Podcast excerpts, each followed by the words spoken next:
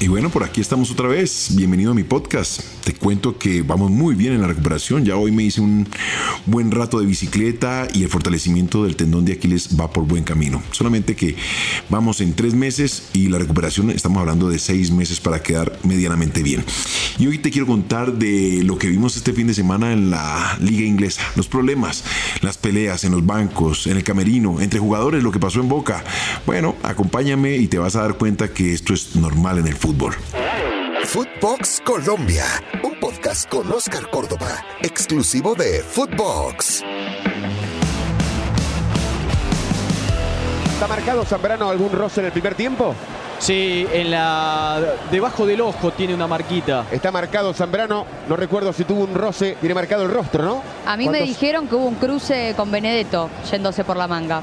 A ver, arranquemos por las peleas. Eh, a ver, si uno analiza dentro de cualquier relación existen disgustos, desavenencias, falta de coordinación en cuanto a la idea y en cualquier momento te puedes dar a la tarea de ir a un poco más allá de las palabras, a un poco más del acaloramiento y de vez en cuando un empujón, un puñito, eso es normal en el fútbol. Estamos hablando de una profesión, un deporte que te lleva a las pulsaciones al más alto nivel. Además, estás expuesto, expuesto ante los hinchas, expuestos ante los medios de comunicación expuestos ante aquellos que están frente al televisor y están disfrutando de un partido, la calentura.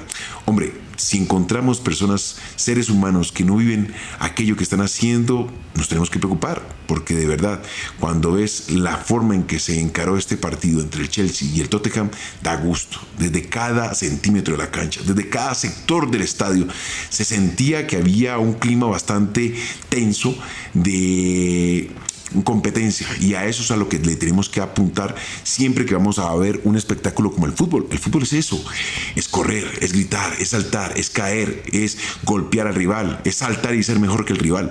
Y en este caso, pues cuando se vienen estos conceptos de crítica, de choques y como aconteció al final del partido, pues no sé si aplaudir o qué sé yo, mm, sentirme a disgusto en lo que alcanzamos a denotar en el estadio. ¿Por qué? Porque estamos viendo dos instituciones que se juegan el todo por el todo en el terreno de juego.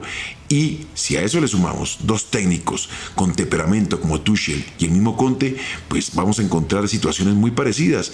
Nos acordamos de Mourinho, nos acordamos de Guardiola en cierto momento.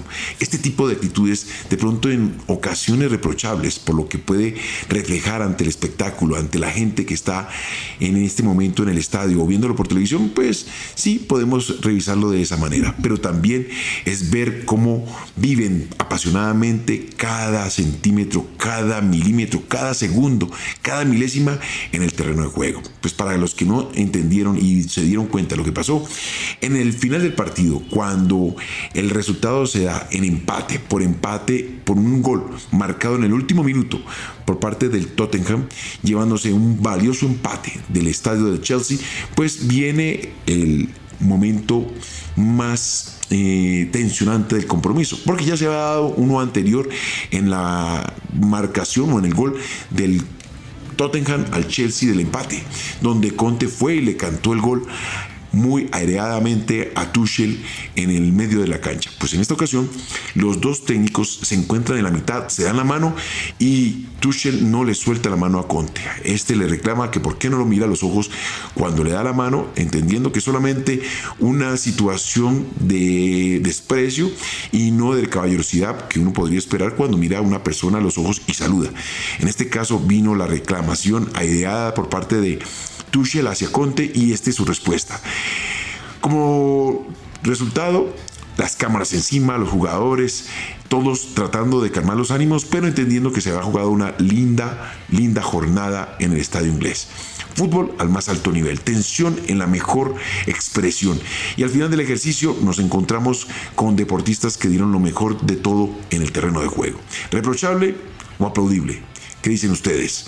Para mí es darse cuenta que el fútbol se vive en la más alta expresión, con los mejores deseos y tratando de dejar todo en el terreno de juego. Hasta los técnicos se dieron a la tarea de entregar en cada centímetro lo que tenían para entregarle a sus dirigidos. Cambios, movimientos, gritos de aliento. Eso es el fútbol. A eso nos tenemos que acostumbrar, más allá del espectáculo que para algunos es bochornoso, pero para otros es aplaudible desde todo punto de vista. Y ahora vamos a ir a otra situación bastante especial. Lo que pasó entre Benedetto y Zambrano en el vestuario de Boca. Para algunos reprochables, para otros normal, para mí muy normal algo que acontece en las entrañas de los estadios, en los vestuarios, donde todo se cuece, donde los jugadores calientan esos ánimos de atención y desatención, cuando el técnico te llama la atención por algún tipo de circunstancias que no supiste manejar en el terreno de juego, cuando no estás de acuerdo con el técnico, cuando no estás de acuerdo con un compañero, cuando no estás contento o de acuerdo consigo mismo. De esto te tienes que dar cuenta que ocurre permanentemente en los vestuarios. Jugadores que entran de, mal genio, calientes, van al vestuario, se dirigen al fondo, de pronto patean una puerta o rompen algún vidrio, alguna botella o algún vaso en, en el deseo de recuperar esa confianza y del disgusto que tienes para contigo mismo o para con un compañero. Pues bien, en este caso entendemos que hubo algo bastante digamos, acalorado en el vestuario de Boca. Dos jugadores que se encuentran, que no están de acuerdo con lo que están viviendo, tanto en el terreno de juego como en el vestuario, y vienen los reclamos. Te repito, normal, de esto nos encontramos y vivimos en el día a día. Es el pan nuestro de todos los días.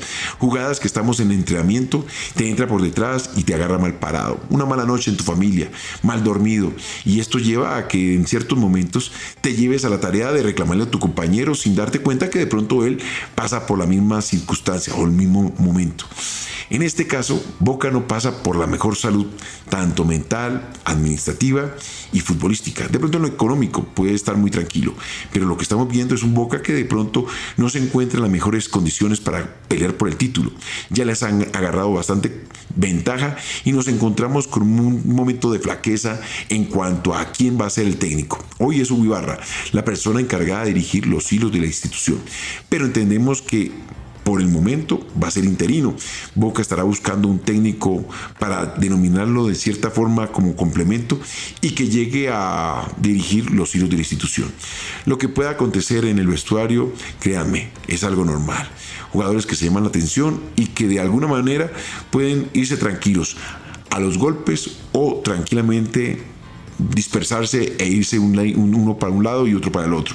En este caso se encontraron, se dieron un par de golpes y salieron a la cancha a cumplir con una función que les toca porque es su función de profesionales. Te voy a contar una que me pasó en Turquía. Había un jugador, Tolga, que era un central, y teníamos un centro delantero bastante temperamental. Esta fue una de las que nunca me imaginé que iba a tener que vivir. Luego de la práctica de la mañana, nos dirigimos a bañarnos. Estábamos en plena pretemporada. Fui a mi habitación, me cambié, me vestí y tenía que recorrer un largo camino en el cual me iba encontrando cuarto a cuarto con cada uno de ellos. Salgo con el centro delantero, que era mi vecino de habitación, vamos caminando y de pronto cuando fue pasando por la habitación de Tolga, que era el central, un central rubio, alto, recio, fue y le tocó la puerta. Me dijo, no te preocupes, sigue tu camino.